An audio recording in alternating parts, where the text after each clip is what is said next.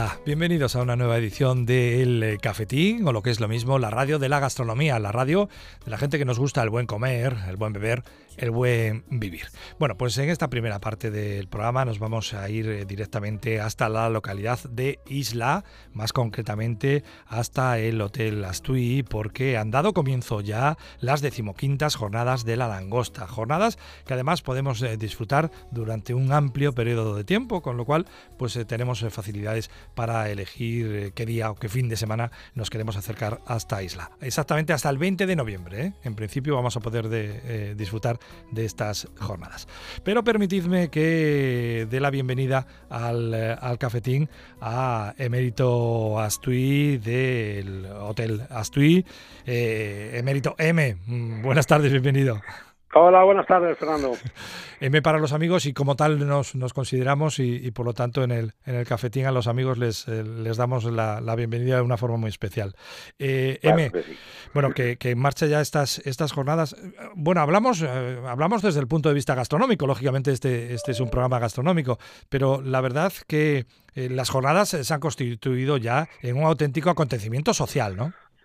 Bueno, yo creo que sí, lo que empezó como pues eso, como un tema gastronómico, como, son unas jornadas gastronómicas, eh, al final es, eh, es un evento social, eh, como tú has dicho, y, un recurso turístico, porque además de que al final pasa por el Astuy cantidad de gente porque no se quieren perder las jornadas, porque al final se convierte también en un punto de encuentro que la cantidad de gente que cuando pasa al comedor se para en una mesa, salga un amigo, ve a otro amigo, eh, eh, ese, ese, ese efecto de, reunión social, eh, de, de, reunión de amigos, también es importante. Pero es que también es un recurso turístico porque nos viene gente de cantidad de sitios de, diferentes de España a, a comer, a disfrutar de nuestra tierra y a, y a conocer muchas veces eh, Cantabria que no lo conocían. Así que hemos hemos eh, hecho hemos cuadrado el círculo para que sea algo pues la verdad que bueno para todos.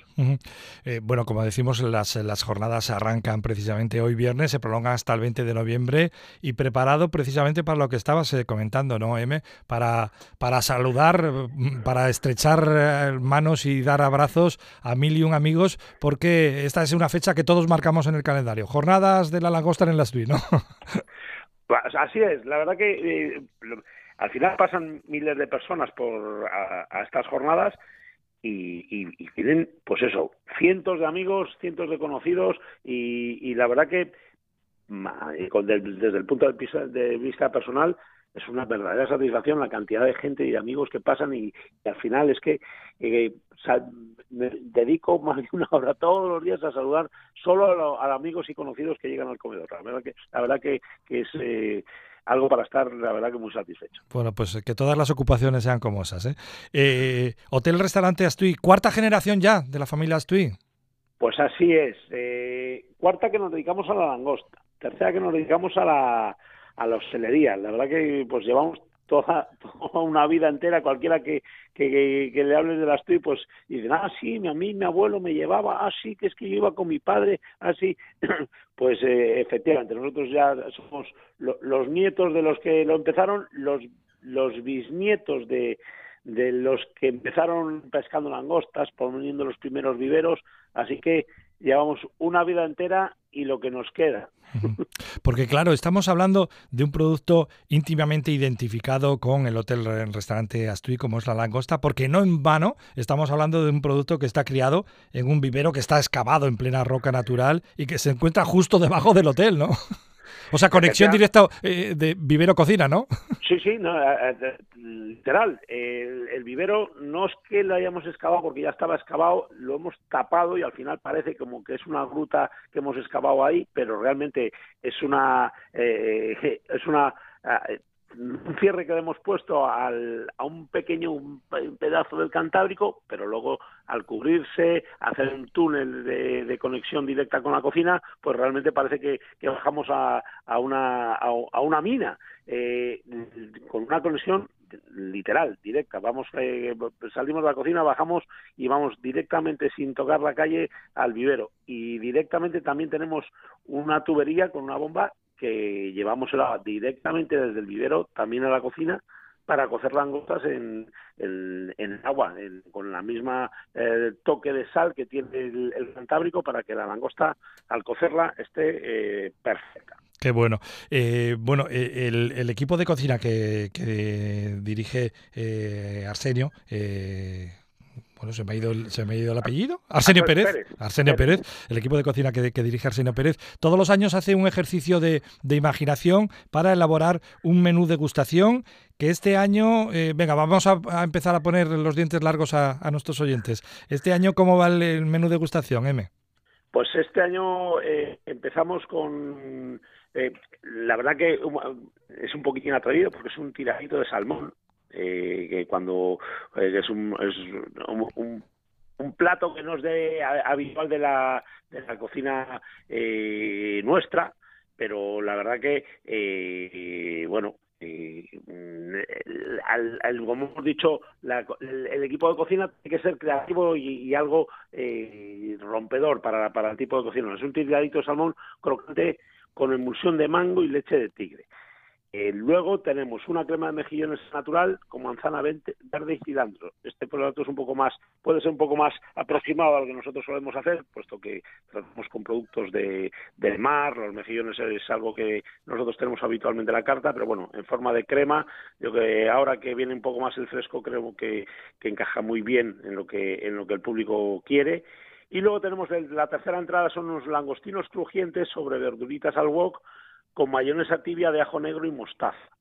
Eh, también es una forma distinta de, de, poner los langostinos, algo que también nosotros tenemos habitualmente en la carta, y al final lo que hacemos, el, el equipo de cocina lo que hace es pues, eh, tratar de, de, romper un poco con, lo, con nuestro tipo de cocina tan tradicional, que, que, no vamos a renunciar nunca a ello, porque es lo que nos ha traído hasta aquí y es lo que nos va a seguir eh, manteniendo, porque es la segunda parte del menú. ¿eh? Ya eh, ponemos un sorbete de limones de novales eh, para, para lavar un poquitín el, el, paladar y empezar con la langosta de isla, que es lo tradicional nuestro, que la ponemos bien cocida o bien a la plancha, como el público prefiera. ¿eh? Esto podemos abrir el debate este famoso de mejor cocida, mejor a la plancha, eh, lo dejamos para los clientes y luego tenemos el suflé de la casa, eh, también el tradicional suflé que ya hacía mi abuela hace 67 años eh, y que lo mantenemos. Así que hacemos esa mezcla entre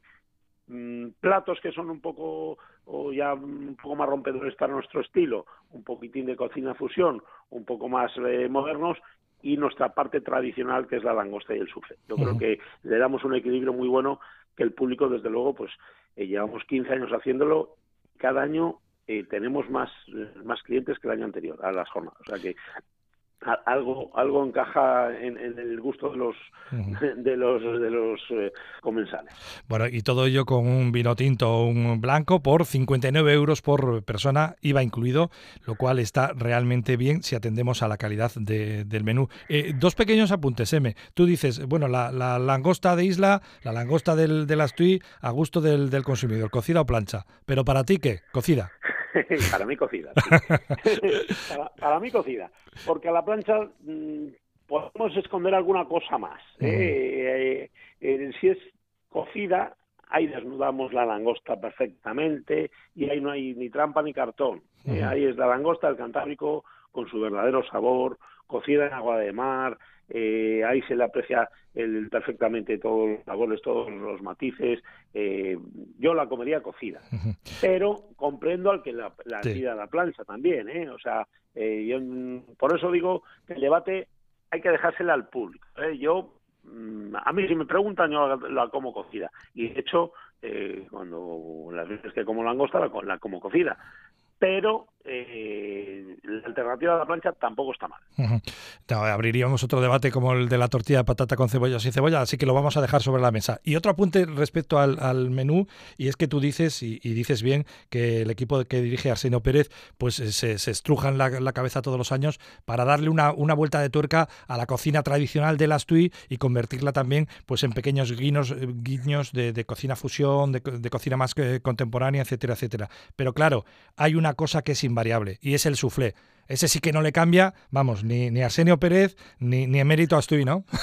No, no, la verdad que eso que es una. Eso, es de las cosas que desde el principio, desde hace 15 años que estamos con nuestras jornadas, eh, entendimos que tenía que ser invariable. La langosta y el soufflé son los productos que más nos piden en nuestra casa y como, y como esto empezó como un homenaje a nuestros clientes, pues íbamos a poner lo que más nos pedían. Eh, sin embargo, nosotros hacemos una encuesta de, calidad y, para tener un poco de retroalimentación con los clientes, es de las cosas que eh, algunos nos piden cambiar, eh, el soufflé. Eh, Qué curioso. Sí, la verdad que algunos es que les parece como exagerado. sí que aparentemente para ser tan grande con el merengue así subido, parece un plato muy grande, pero luego la verdad que se digiere bastante bien eh, con el con el helado que tiene, pues al, final la verdad que rematas muy bien la comida, pero hay gente que, le parece como nosotros si, alguno por alguna casualidad no lo aborrece nosotros se lo cambiaríamos.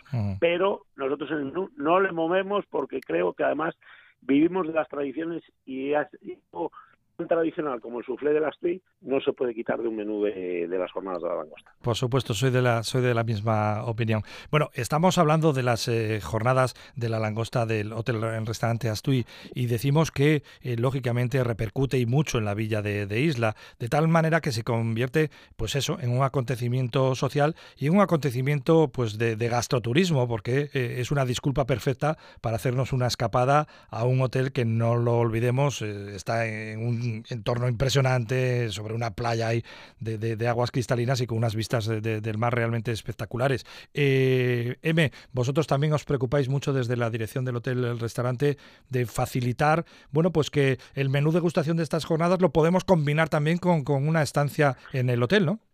Sí, claro. Eh, eso que hablábamos antes de que lo hemos convertido en un, en un turístico. Nos viene gente de toda España eh, literal. De Sevilla todos los años, gente de Madrid, hay gente de Barcelona, gente de Mallorca, eh, que, además suelen traer, si un año vienen dos habitaciones, año vienen tres, porque vienen con algún amigo más, eh, en un verdadero recurso turístico y para eso facilitamos un pack de eh, alojamiento y cena pues eh, de distintos, bueno, en función de la habitación que escojan, pero yo creo que bastante competitivos, desde eh, 180 euros la pareja, pueden cenar los dos, dormir y, tener un desayuno buffet espectacular encima del mar, en, con, como tú has dicho, en, con unas vistas privilegiadas que tenemos, eh, para que la gente disfrute de la cena, disfrute del dormir y sobre todo el amanecer en isla que es espectacular y luego pues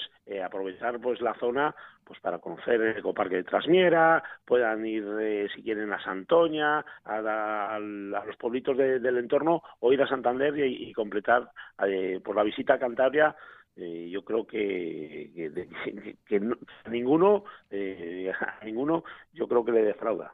La verdad es que es que no y ese ese paquete de la cena con el menú de degustación el alojamiento el desayuno eh, luego además podemos elegir también otra opción. Oye si, si nos, nos tiramos por podemos coger pues ya un apartamento que incluya una bañera de hidromasaje o una o una suite junior que bueno oye por darnos ya el caprichín y eso es bueno el, disponer de, esto. Eh, digo yo, eh, M, que habrá mucha gente que nos está escuchando y dice, bueno, voy, a reservar ya porque veo que, esto va a ser multitudinario. Que no se preocupen porque por kilos de langosta será, ¿no? No, sé si has hecho el recuento, el recuento de langostas hoy, pero unas cuantas hay en el vivero, ¿no? Sí, efectivamente. O sea, para nosotros la dificultad es conseguir suficiente langosta para, para la gente que, que esperamos porque ya no son kilos de langosta, ya es que sean langostas adecuadas para el peso que ponemos. Eh, no podemos dar menos cantidad de la que de la que prometemos porque sería demasiado poco ni tampoco nos podemos pasar teniendo en cuenta que es un producto extremadamente caro y que el menú está ajustadísimo a los costes, súper ajustado. Entonces, eh, conseguir tantos kilos de langosta que nos puedan servir para dos, para tres, para cuatro personas, eh, que no se quede en medio del el peso entre una y otra, eh, requiere tener muchísimas más de las que vamos a gastar. Entonces, eso llevamos meses trabajando en ello. Desde el mes de junio, que, está la época de, que se abre la veda, que ya se puede pescar langosta, hasta mediados de septiembre, que, que acabó, eh, pues llevamos trabajando todos eh, los chavales que, que, se encargan del vivero, pues eh, todo lo que vamos de, de, unos pesos determinados, separándolo, colocándolo, calculando a ver cuánto tenemos y por kilos de langosta no hay ningún problema que tenemos, pues ahora mismo el vivero habrá cerca de 4.000 kilos. Para que no, no nos quedamos sin langosta. No nos vamos a quedar sin langosta. Es posible que nos, es más fácil que, que nos quedamos sin sitio algún, algún día determinado porque físicamente no nos caben más, más sillas y más mesas en el comedor, pero kilos de langosta no va haber problema. Mm. Bueno, pues, eh, pues lo mejor ah, vamos a aconsejar a nuestros oyentes que, reserven para estas decimoquintas jornadas de la langosta. Eh, se inauguran hoy mismo y se prolongan hasta el próximo 20 de, noviembre. Por cierto, y M, aprovechando ya tu presencia, eh, ya estamos, bueno, hemos avanzado los, los primeros días del otoño. ¿Qué balance del verano haces? ha sido ya un verano top, ¿no? Sí, yo creo, o sea, el, verano ha sido extraordinario. Creo que es el que soñamos todos que firmábamos para, para el resto de nuestra vida este verano. Pero más allá del verano, para nosotros lo más importante ha sido lo bien que venimos trabajando desde la primavera. Eh, de Semana Santa, que es que hay que recordar que llevamos dos Semanas Santas anteriores que no habían existido. Eh, esta es la primera Semana Santa en tres años y la, y la primavera eh, con, que hemos tenido también con cierta normalidad, que hay que recordar que el año pasado íbamos con muchísimas restricciones también en, esa época, así que eh, el primer año después de la pandemia, que recuperamos cierta normalidad, yo creo que sobre todo el antes del verano es lo que a nosotros nos ha marcado más la diferencia. El verano nosotros, sobre todo julio-agosto, sobre todo agosto, desde luego, eh, suele ser muy bueno, pero a nosotros lo que, lo que lo ha hecho extraordinario ha sido sobre todo ese mes de mayo, junio y, julio que ha sido también espectacular. El clima ha ayudado mucho, pero pero bueno eh, no, no hay no hay que ponerle ni un pero para para lo que estamos de, de año así que un poquito más estiramos y yo creo que podemos completar un año 2022 extraordinario. Estamos hablando con Emérito Astui que, bueno, en los últimos años su responsabilidad está, pues lógicamente, en el mundo de la, de la hostelería, en el mundo de la gastronomía, pero Emérito de formación es economista. Entonces voy a apelar un poco a tu condición de, economista, M. Eh, hay dos grandes lastres tanto en la economía doméstica como en la economía eh, comercial e industrial, ahora mismo el incremento de los, de los precios en los productos y también y sobre todo de los suministros. Eh, desde tu óptica de, economista, ¿esto tiene solución, M? Eh, eso sí, solución tiene, pero a medio plazo, a corto plazo vamos a sufrir mucho.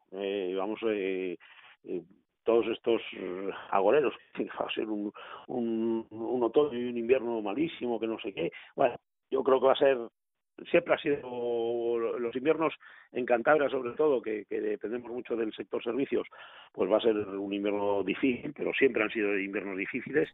Pero bueno, el sector industrial están, están muy preocupados por, porque se les han unido varios problemas, eh, aparte de, de, los costes energéticos, todos los problemas que tienen de eh, falta de, bueno, de, de, suministros de muchos, de muchos productos que les han, les han parado procesos productivos, eh, al final eso en el resto de, de, sectores eh, lo vamos a notar.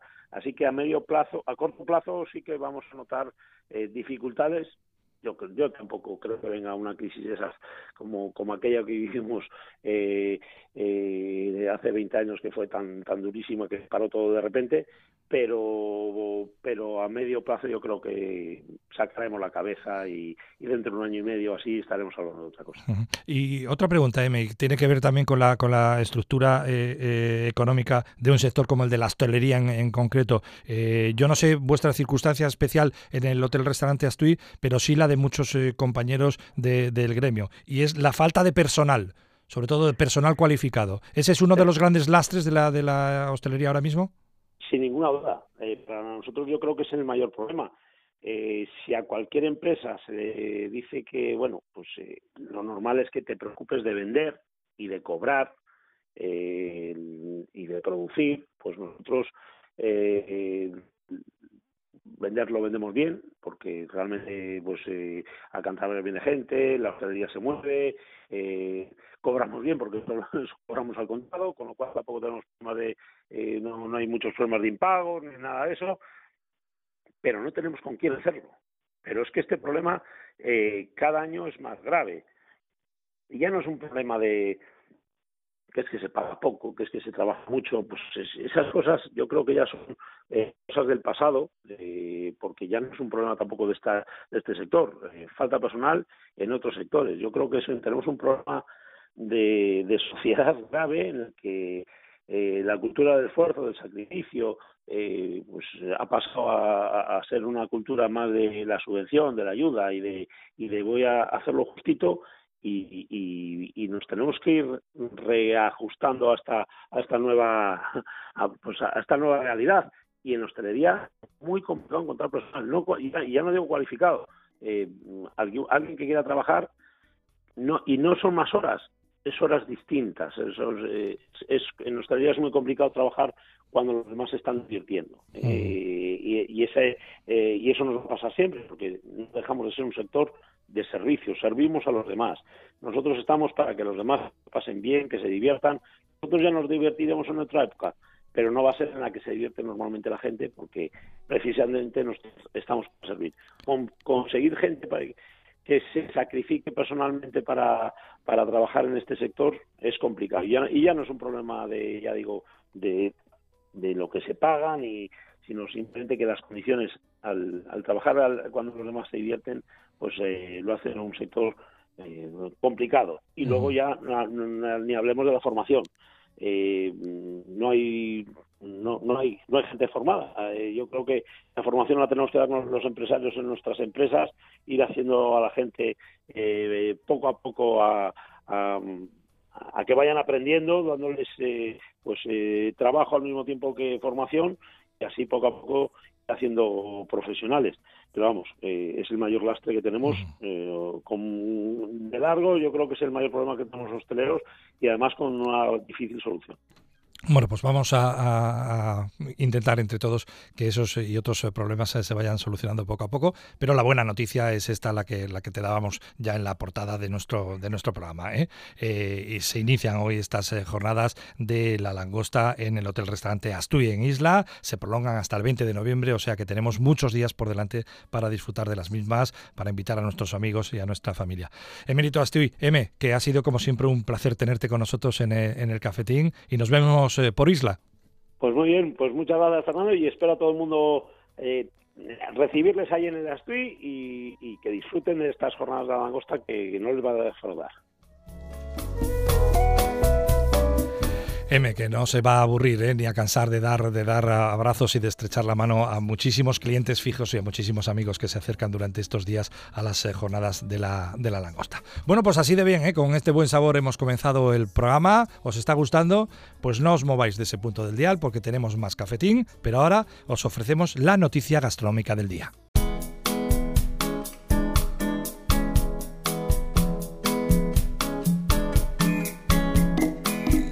Bueno, pues eh, continuamos aquí en el cafetín de Onda Cero y es habitual que cerremos nuestro programa con una visita a una bodega. Y en esta ocasión, pues nos vamos a ir hasta la Deo Ribera del Duero, eh, una denominación de origen que cada vez más tiene más pujanza también en los paladares eh, cántabros. Así que establecemos contacto telefónico directo con José Carlos Álvarez, CEO y director técnico de la bodega Convento de las Claras. José Carlos, buenas tardes. Hola, muy buenas tardes. Bueno, antes de nada, muchísimas gracias por encontrar un tiempo que además en precisamente en los tiempos, y valga la redundancia, que estamos de, vendimia, pues me consta que, tu agenda está realmente repleta. Bueno, lo, está habitualmente porque eres asesor técnico en, en toda la DEO, ¿no?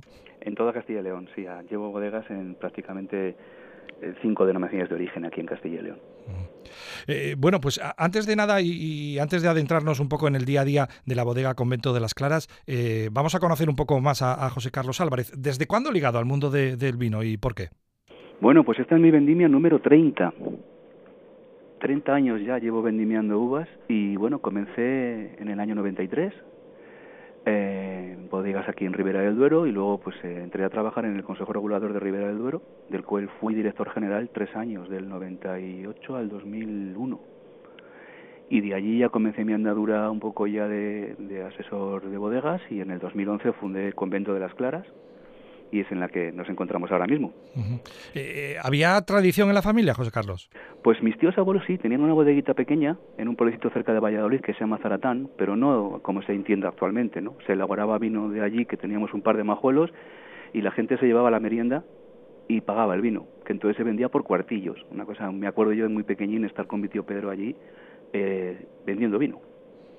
Me imagino que después de estar asesorando otras bodegas, de, hablar con otros compañeros, con otros eh, profesionales, eh, eh, bueno, afrontar un, proyecto personal como el Convento de las Claras debe ser un proyecto ilusionante, ¿no? Bueno, claro, porque en ese momento es cuando tú decides el vino que quieres hacer, cuando tu personalidad real la puedes transmitir a los vinos.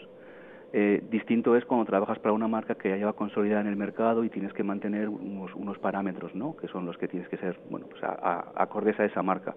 En mi caso comencé a crear, a crear los vinos en, las claras, en base a mi tesis doctoral que la realicé sobre los terroirs, los terruños de Ribera de Duero, y comencé a investigar las diferentes, las diferentes características de cada uno y los vinos que sale de cada suelo, y a día de hoy pues ya llevo pues eh, 11 años elaborando vinos de terroir, de terruño.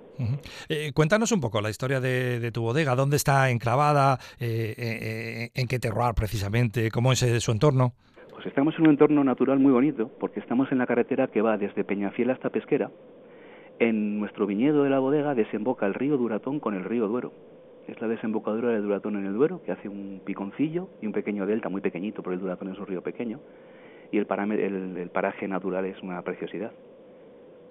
Y en cuanto a, la uva, eh, ¿tienes eh, viñedos eh, propios? ¿De qué variedades de uva? Pues mira, 95% es tempranillo, ¿eh? o tinto fino que llamamos aquí en Ribera, y un 5% es Merlot. Variedad francesa acogida a Ribera de Duero, claro. ¿Y de qué, de qué suelos estaríamos hablando? ¿De qué, qué terrenos? ¿Qué características tienen? La Ribera del Duero, pues bueno, es curso del, del río Duero, ¿no? lo, que se lo que se conoce como la cuenca castellano-douriense. ¿Qué nos encontramos? Pues arenas, fundamentalmente, que va dejando el lecho del río, suelos de canto aluvial, también son propios del río, pero bueno, luego nos encontramos los suelos arcillosos, los suelos con, sobre todo con mucha caliza activa, estos los pHs de Ribera son pHs básicos, y bueno, pues de todo lo que ha ido erosionando durante prácticamente 35 millones de años el, río Duero, ¿no? Y entonces nos encontramos pues fundamentalmente cinco tipos de suelos. En, en, términos generales estos suelos también los tienen otras denominaciones de origen, es decir, la formación del río Ebro es exactamente igual que la formación del río Duero, ¿no? Entonces, lo que, lo que más influye en el terroir y en, las características de los vinos, aunque parezca que no, es el clima. Eh, a igualdad de suelo e igualdad de variedad, como puede ser La Rioja frente a Ribera, los vinos son muy distintos, porque aquí la altitud es mayor que en Rioja y el clima es mucho más extremo. Y en cuanto a los eh, vinos que podemos encontrar en el mercado bajo esa etiqueta de Convento de las Claras?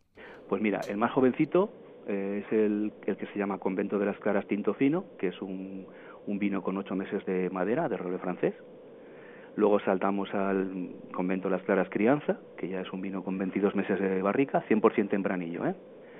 Y luego ya tenemos la línea de los reservas, que se llama Heritage, que es una palabra que me gustó, significa patrimonio, ¿no? porque es la mezcla de tres viñedos, de tres suelos distintos, que ya se reserva con 24 meses de barrica, y luego dos vinos de autor, arriba, que es el paraje de San Juan, que es un vino de una viña muy alta de páramo de 900 metros, y el último es Bendiciones, que es un viñedo muy viejito, al cual le añado un porcentaje pequeño de Merlot, que son tres años de barrica. ¿Mm?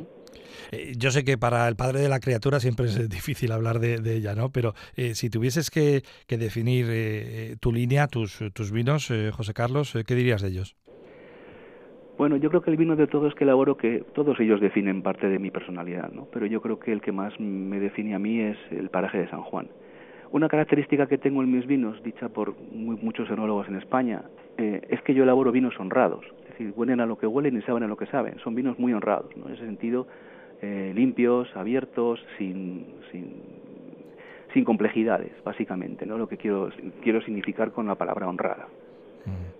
Eh, me imagino que, en la zona no sois eh, ajenos a ese fenómeno que, está año tras año subiendo como la espuma, como es el enoturismo, ¿no? La gente que le, le, gusta viajar e incluso programa sus viajes en función de la gastronomía, en función de visitar bodegas.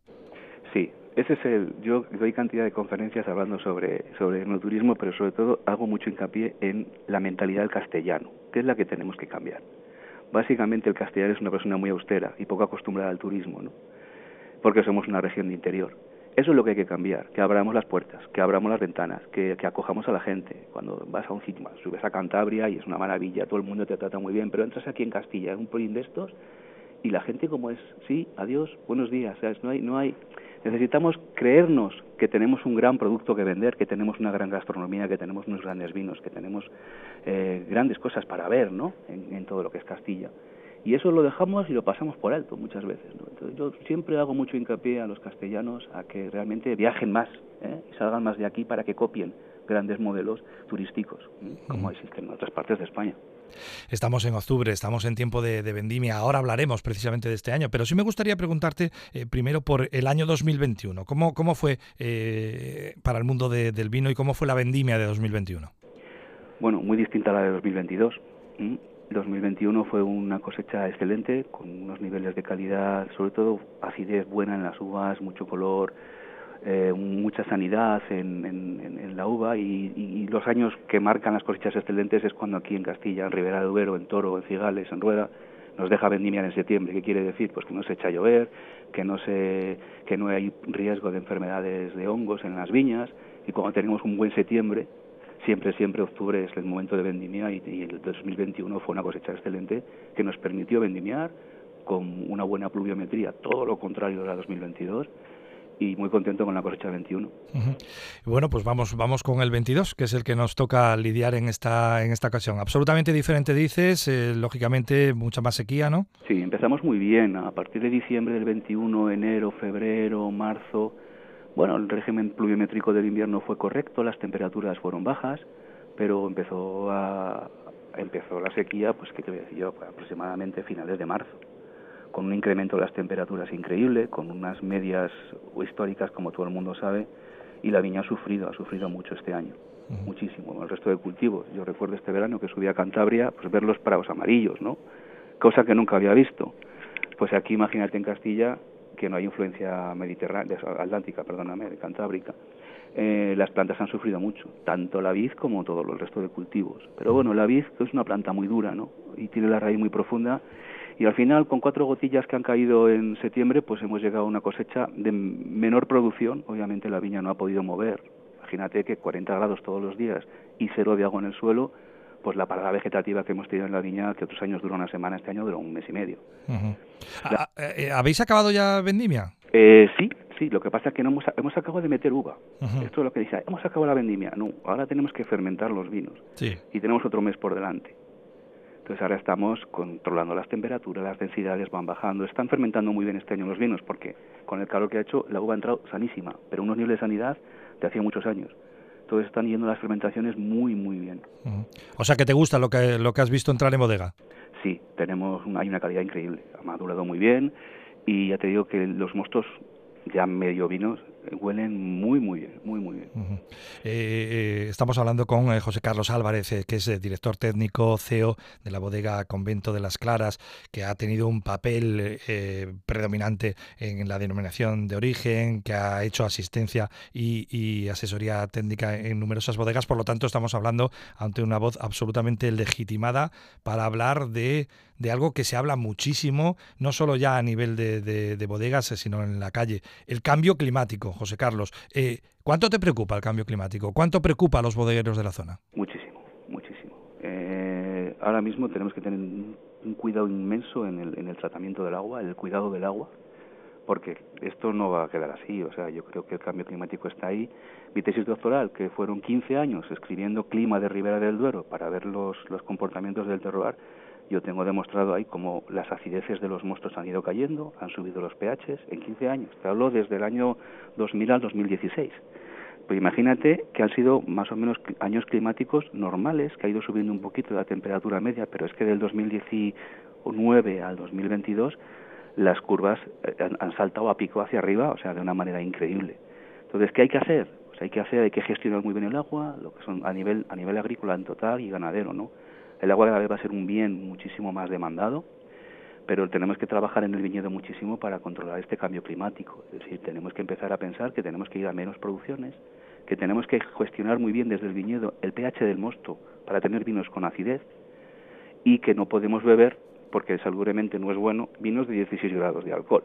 Entonces tenemos que regular desde el viñedo la uva que va a entrar en la bodega.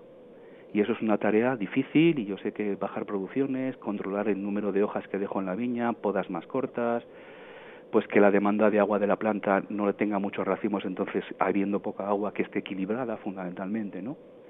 Y se está teniendo mucho a la agricultura sostenible, que es un poco también el futuro, ¿no? Sostenibilidad, uno de los pies importantes es la economía. Bueno, pues esperemos que así sea y que lleguemos a tiempo ¿eh? para, para, modificar algo que, también ha modificado el hombre, precisamente como es el, como es el clima. Eh, José Carlos Álvarez, de la bodega Convento de las Claras, ha sido un placer tenerte con nosotros en el, en el cafetín. Eh, muchísimas gracias por tu, por tu tiempo y suerte y éxito para los vinos que van a, deparar esta vendimia 2022 permites por terminar que animar a la gente a que se meta en la cultura del vino, a que beba vino, porque donde hay una bodega hay trabajo, donde hay viñas hay trabajo.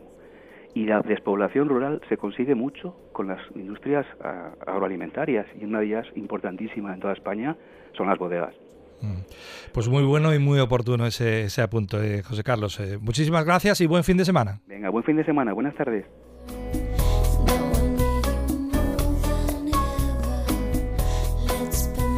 Aleccionadora, la verdad, la, charla con José Carlos Álvarez desde la DO de Ribera de Duero. Bueno, pues hasta aquí hemos llegado. ¿Os ha gustado? ¿Sí? ¿Os deja buen regusto el programa? Pues entonces eh, no tenéis más que repetir la próxima ocasión. Yo me quedo por aquí, pues limpiando, cerrando un poco el establecimiento y os deseo también a vosotros un buen fin de semana.